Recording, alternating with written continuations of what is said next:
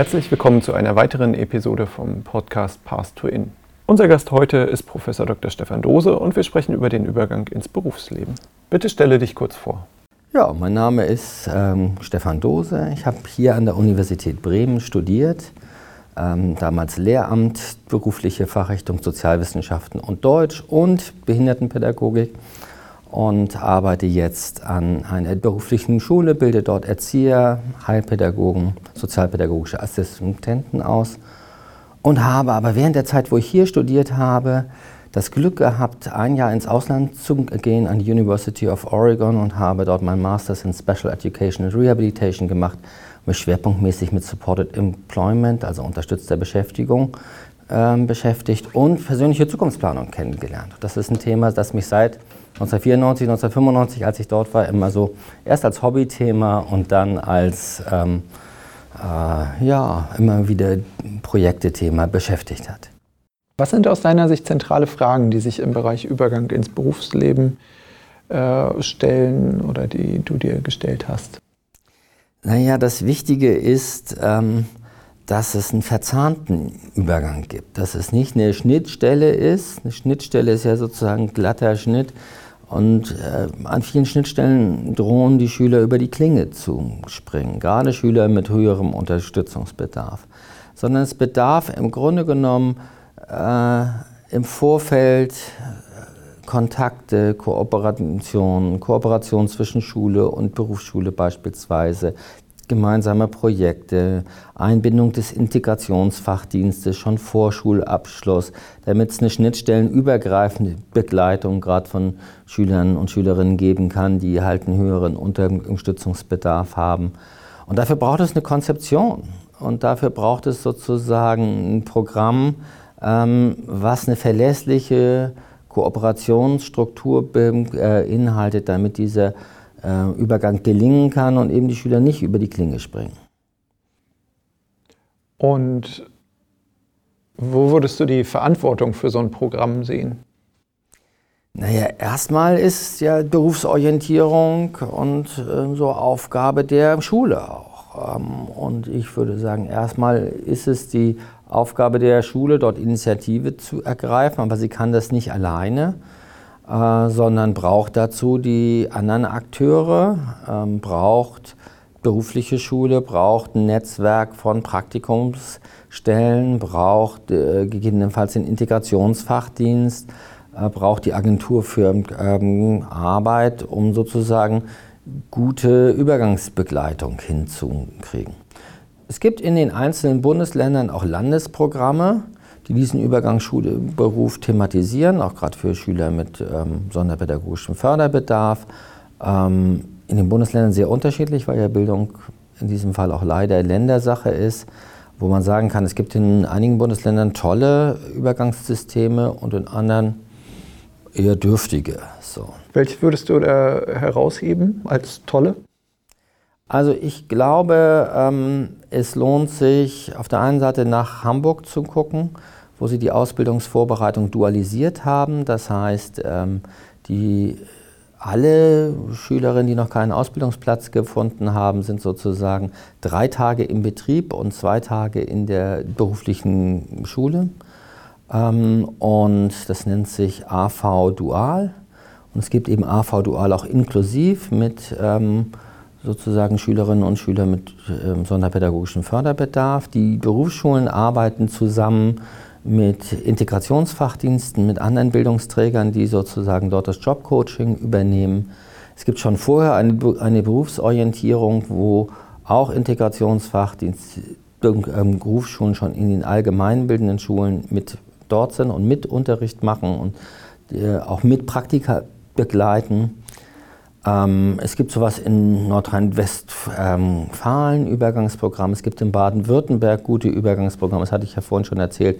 Dort gibt es auch eine verpflichtende individuelle Berufswegeplanung, aber gleichzeitig auch eine Berufswegekonferenz auf regionaler Ebene, wo sich alle halbe Jahr alle Akteure treffen und diese Verfahrensweisen absprechen. Wie können Übergänge aussehen? Ähm, man kann auch die Einkaufsmacht der Schule nutzen. Ein Ein Kollege, der äh, viele Jahre ein Förderzentrum in Baden-Württemberg äh, geleitet hat, hat zum Beispiel die Aufträge der Schule für die Renovierung oder für Anbauten so davon abhängig gemacht, dass die Firmen projektbezogen mit den Schülern zusammengearbeitet haben. Und viele Schüler sind dann nachher auch in diesen Firmen angestellt gewesen. Und dort war schon früh so, dass die einen Tag in der Woche in Betrieben Praktika gemacht haben. Spannend. Ähm, warum ist der Übergang für Menschen mit Beeinträchtigung auf den ersten Arbeitsmarkt so schwierig? Ja, es ist, gibt, glaube ich, unterschiedliche Gründe. Also für bestimmte Schüler wird nichts anderes erwartet, als dass sie in die zuständige Werkstatt für behinderte Menschen gehen. Dort gibt es oft sehr gut ausgebaute Kooperationsbeziehungen. Ähm, also auf der einen Seite gibt es gute Kooperationsbeziehungen zwischen Werkstätten und zum Beispiel Förderzentren geistige Entwicklung und oft gibt es da so eine Art Einbahnstraße. Ich denke, es ist jetzt schon besser geworden durch so Programme Übergang Schule, Beruf, wo der Integrationsfachdienst beispielsweise schon früher in den Schulen ist, mit den Leuten Praktika-Begleitung macht, Berufsorientierung mitgestaltet. Wenn man als Laie mit dem Übergangssystem konfrontiert ist, mit den verschiedenen Maßnahmen, die es gibt, ähm, das ist ein unübersehbares äh, Wirrwarr, ein Dschungel sozusagen. Selbst ich, der sich viele Jahre damit beschäftigt hat, muss immer wieder gucken, was ist jetzt gerade neu, was gibt es nicht mehr. Es ist von Bundesland zu äh, Bundesland unterschiedlich. Also das macht es Betroffenen schwer, sich dort zurechtzufinden, wenn sie was anderes wollen als die Autobahnen, die sozusagen vorge vorgefertigt sind. Das Angebot ist breiter geworden durch neue Maßnahmen, wie zum Beispiel unterstützte Beschäftigung. Das ist eine Maßnahme, wo Leute mit einem Jobcoach zwei Jahre lang äh, im Betrieb ähm, äh, qualifiziert werden ähm, können. Es gibt sowas auch wie betriebliche Fachpraktika-Ausbildung, wo ich eine theoriereduzierte Ausbildung machen kann, die aber in einem Betrieb stattfinden kann und nicht unbedingt in einem Berufsbildungswerk, was es ja auch als ähm, Möglichkeit gibt. Also die Möglichkeiten sind breiter geworden, aber es ist sehr unübersichtlich und es, es hängt sehr von der Struktur, von der Übergangsstruktur in einem Bundesland ab, ob es dort gute Wege gibt und ob es für einen größeren Personenkreis möglich ist. Inwieweit hängt es dann nicht eigentlich dann auch wieder am Engagement der Eltern oder äh, Personensorgeberechtigten oder der Lehrkräfte? Ja, Engagement von Eltern und Lehrkräften ist sozusagen wichtig, um neue Wege gehen zu können, auch um neue Praxis zu entwickeln. Und ich wünsche mir sehr, dass es kompetente Lehrkräfte gibt, äh, die diesen Übergangsprozess in den Schulen auch begleiten können. Ich glaube, es ist nicht so eine schlaue Idee, dass man alle paar Jahre, wenn man mal eine Abgangsklasse hat, sich völlig neu in das Thema einarbeiten äh, muss, sondern dass es in der Schule auch eine Zuständigkeit gibt für jemanden, der diesen Übergang äh, Schulberuf koordiniert, der die Kontakte pflegt, der sich auch fachlich ausgebildet hat, vielleicht in Zukunftsplanung auskennt und ähm, äh, vor allen Dingen in diesem Übergangssystem. Ich finde, das darf aber letztlich nicht vom Engagement einzelner Lehrkräfte und Eltern abhängen. Das kann vielleicht gut sein, um sowas in einem Bundesland zu initiieren, aber letztlich muss es ein geregeltes Übergangssystem geben, was Möglichkeiten ähm, auch der Assistenz im Übergang in, mit Jobcoaching in Betrieben des allgemeinen Arbeitsmarktes möglich macht. Rein rechtlich gibt es alle möglichen Konstellationen, wo je nach Leistungsfähigkeit für Personen was gefunden werden kann. Von einem ausgelagerten Werkstattplatz, von einem Platz einer Tagesförderstätte, wo jemand einfach an verschiedenen Orten dabei ist, wie es hier zum Beispiel in Bremen bei der, bei der AWO möglich ist, bis hin zu dem, ähm, dass ich einen sozialversicherungspflichtigen Arbeitsplatz vielleicht mit einer Lohnkostenunterstützung über ein Budget für ähm, Arbeit, die dauerhaft sein kann, bis zu 75 Prozent oder einen Minderleistungsausgleich oder auch einfach nur Assistenz ähm, ohne Minderleistungsausgleich haben kann. Ja, wie kann die Schule tatsächlich Jugendliche beim Übergang in den Beruf unterstützen? Naja, dass die Schule ein Konzept hat ähm, wie sozusagen Schüler im Übergang begleitet werden sollen. Dass es längere begleitete Praktika gibt, das ist was ganz Wichtiges. Dass sie Kooperationspartner hat, auch äh, mit Teamteaching, gemeinsamer Unterrichtsgestaltung mit Menschen, die sich in der Firmenwelt auskennen, wie zum Beispiel Integrationsfachdienste. Dass es Projekte gibt, wo Schüler Selbstwirksamkeit erfahren können, nachdenken können, was sind meine Stärken und Fähigkeiten, was kann ich, was will ich eigentlich, äh, Dinge erkunden können, vielleicht auch eine Zukunftsplanung angestoßen werden kann, die dann vielleicht auch im anderen Rahmen weitergeführt werden ähm, kann. Ähm, ja, und ich glaube, das braucht es. Auf der anderen Seite, wie gesagt, auch Lernmöglichkeiten in der Schule zu nutzen. Wo gibt es Projekte, wo wir was ausprobieren können? Wo können wir mit Firmen kooperieren? Ähm, all das kann hilfreich sein. Welche Stationen sind äh, aus deiner Sicht wichtig auf diesem Übergangsweg? Gibt es Sachen, wo du sagen würdest, die sollten eigentlich auf jeden Fall auftauchen oder? Ja, es ist sicherlich sowas wie eine Berufsorientierung wichtig, dass Schüler erstmal Kenntnis kriegen, was gibt es denn so, was wären denn Möglichkeiten ähm, man kennt ja oft das, was man vielleicht familiär kennt oder Lehrer meinen alle zu kennen, weil sie ja schon mal mit dem Lehrer zu tun hatten.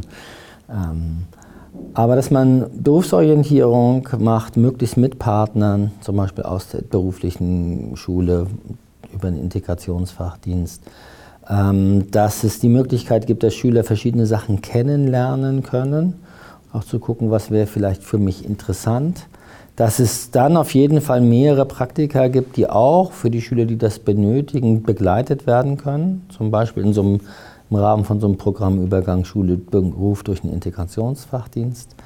Äh, dass die Sachen gut ausgewertet werden. Ähm, dass gleichzeitig eben dieser Raum da ist, mit den Schülern nachzudenken, was kann ich gut, was will ich eigentlich, welche Werte sind mir im Leben wichtig. Ähm, Sie Möglichkeiten haben, wirklich das, was ich vorhin sagte, herauszufinden, gut über sich selbst zu reden. Also Portfolioarbeit finde ich super gut. Man kann mit jüngeren Schülern schon mit Lerngeschichten anfangen. Also dass Schüler gesehen werden in ihrer Einzigartigkeit und dass sie die Möglichkeiten haben, auch mit ihrem Umfeld nachzudenken was sie eigentlich ausmacht und das für sich sammeln. Also deshalb finde ich Portfolioarbeit zum Beispiel eine tolle Möglichkeit äh, in diesem Zusammenhang. Und dann nachher längere begleitete Praktika. Also ich finde für Schüler mit sonderpädagogischen Förderbedarf ist dieses längere begleitete Praktika wichtig. Und dann kann es sozusagen übergehen in so eine Maßnahme wie unterstützte Beschäftigung oder vorher noch eine berufsschulische Maßnahme wie AV Dual oder so, also wo sie in, an dem Lernort Berufsschule äh, zwei Tage sind und vielleicht drei Tage im Betrieb oder wie immer, was immer man für eine Konstruktion auch macht, zwischen Gruppensettings, um sich projektmäßig mit Dingen auseinanderzusetzen und eben begleitete betriebliche Erfahrung.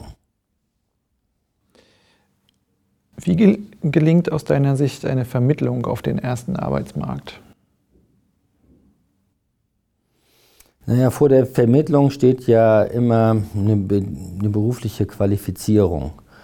Ähm, für Schüler, die jetzt nicht einfach eine normale Lehre machen können, vielleicht auch keine normale Lehre mit Assistenz, ist dann eben die Frage, okay, käme sie für Sie vielleicht eine theoriereduzierte Lehre, eine sogenannte Fachpraktika-Ausbildung, vielleicht auch mit Assistenz und Begleitung in Betracht. Und sonst ist es ja so, dass es um berufliche Qualifizierung für Hilfsarbeitertätigkeiten, für einfache Tätigkeiten gibt. Der klassische Ausbildungsbereich dafür ist für Menschen mit dem Förderschwerpunkt geistige Entwicklung der Berufsbildungsbereich einer Werkstatt. Und dazwischen gibt es eben für Leute, die sozusagen intensiv betrieblich qualifiziert werden können, die Maßnahme unterstützte Beschäftigung oder INBQ, individuelle betriebliche Qualifizierung, wo es auch hinterher noch ein Element von Berufsbegleitung gibt, wo ich nach dem Abschluss eines Arbeitsvertrages ähm, unbefristet weiter begleitet werden kann, wenn ich das brauche. Und es gibt auch die Möglichkeit, den Berufsbildungsbereich statt in einer Werkstatt betrieblich in verschiedenen ähm, Betrieben zu machen. Und zum Beispiel über ein persönliches Budget oder über eine andere Möglichkeit, über einen Integrationsfachdienst oder von einem anderen Anbieter begleitet zu kriegen. Also erstmal finde ich es wichtig, dass auch Menschen mit Beeinträchtigung das Recht auf berufliche Qualifizierung haben. Und dann guckt man eben auch, passt es? Ja? Ist das, was ich, ähm, passt es zu dem, was mich interessiert? Das ist das Wichtigste, dass ich erstmal eine Motivation habe. Oft ist die Motivation gar nicht so auf so ein Berufsfeld bezogen, sondern vielleicht auf ein bestimmtes Umfeld, dass ich nette Kollegen brauche oder das Gefühl habe, ich brauche eine strukturierte Arbeit oder wo ich draußen bin oder mit anderen Menschen zu tun habe.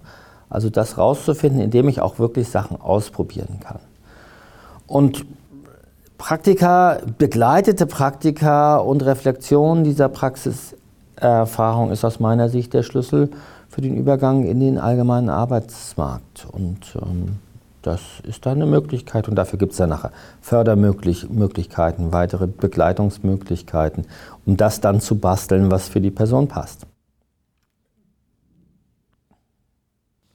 Welche Projekte oder Einrichtungen findest du für den Übergang Schule-Beruf beispielhaft? Wir hatten ja vorhin schon mal einige gen genannt. Ich finde auf der einen Seite gut zu gucken, wo gibt es in den Bundesländern beispielhafte Berufsorientierung, wo man schon früh in der äh, Schule anfängt. Also Hamburg, Baden-Württemberg ähm, wären sicherlich Beispiele, aber auch in Bremen oder Schleswig-Holstein gibt es dort ähm, Beispiele. Ähm, dann ist es wichtig, so Übergang ähm, in, im berufsschulischen Sinne, da wäre sowas wie AV Dual in Hamburg oder die berufsvorbereitenden Einrichtungen in Baden-Württemberg oder was eben mit dem äh, Projekt in Nordrhein-Westfalen möglich ähm, ist. Und ähm, dann ist es eben so was, dass es Maßnahmen der Agentur für Arbeit gibt. Zum Beispiel, da ist eine wichtige Maßnahme die Maßnahme äh, unterstützte Beschäftigung oder InBGQ, die es mittlerweile auch in, überall in Deutschland gibt, äh, wo man eben am Arbeitsplatz begleitet werden kann, durch einen Jobcoach verschiedene Sachen kennenlernen kann, einen Projekttag hat. Diese Maßnahme dauert zwei Jahre lang ist eine gute möglich Möglichkeit. Es gibt auch äh, Möglichkeiten im betrieblichen Berufsbildungsbereich. Es hängt momentan leider sehr stark davon ab, was es vor Ort gibt. Deshalb wäre eine gute Rechercheaufgabe, mal rauszufinden, was gibt es denn dort, wo ich später unterrichten will, was gibt es in meinem Bundesland, was gibt es für äh, Übergangssysteme, Schule, Beruf. Wie entstehen langfristige Perspektiven für Menschen mit Beeinträchtigungen auf dem Arbeitsmarkt aus deiner Sicht? Es braucht eine zuverlässige Unterstützungsstruktur. Also oft wählen ja Menschen, auch Eltern und Familie, die Werkstatt für behinderte Menschen, weil sie sagen, da ist es sicher. So, und Sicherheit ist ein wichtiger Grundfaktor für uns alle im, im äh, Leben.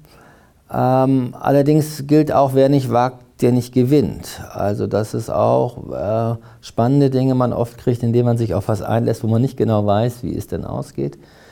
Natürlich kann man keinem versprechen, das gilt aber für jeden Menschen ohne Behinderung auch, dass der Arbeitsplatz, den ich habe, bis zu meinem Lebensende bleiben wird. Vielleicht wäre es ja auch eher eine Drohung als sozusagen eine äh, Perspektive. Aber ich glaube, was man machen kann, ist, dass man äh, Prozesssicherheit herstellt und sagt, wann immer du Unterstützung brauchst, es gibt einen Integrationsfachdienst, der für dich da ist, der dich sozusagen äh, begleitet.